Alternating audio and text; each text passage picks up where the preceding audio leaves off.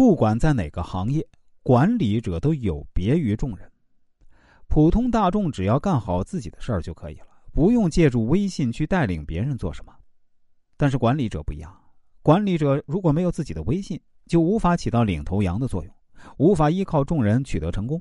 尤其是女性管理者，因为女性特有的气质属性，例如感性、细腻。温和等因素决定了他们在决策风格、领导行为上一定区别于男性，所以啊，在与男性下属相处的过程中，管理者身份更容易被人忽视。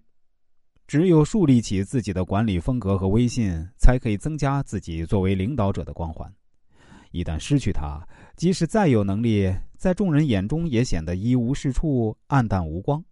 俗话说：“老虎若无威，被人当病猫。”兵熊熊一个，将熊熊一窝，虎父无犬子，强将手下无弱兵，说的都是管理者威严的作用。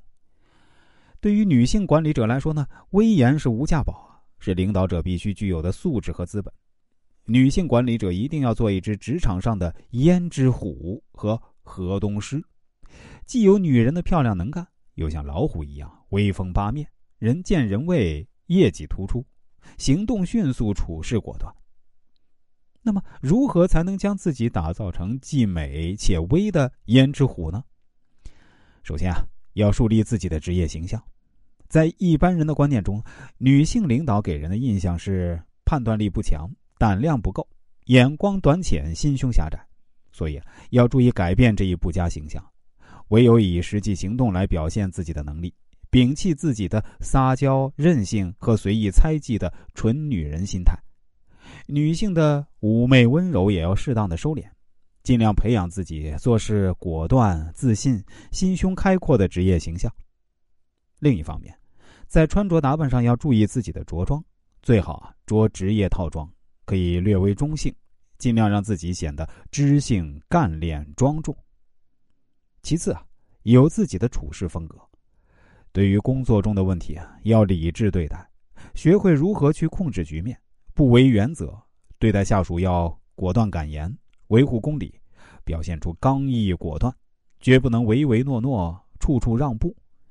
要让下属了解你所想，与你思路一致，得到下属和上司的认同，有自己明确的处事风格。另外，与下属保持一定的距离。作为一个管理者，应该与下属在工作上保持适当的距离。如果与下属太亲密，虽然从人情角度来讲很容易亲近，但从管理角度来看，减少威严很可能影响工作。如果与部分员工距离过近，一方面有违公平，另一方面对于自己的威严也是一种冲击。最后啊，提高自己的能力。俗话说：“没有金刚钻不揽瓷器活。”可见，一个人只拥有一定的能力，才能承担相应的责任。去创造与之对应的财富和价值。领导才能不仅仅包括专业技能，还包括学识修养、人生经验、事故阅历等多方面综合素质的反应，集中表现在识人、用人、容人的能力上。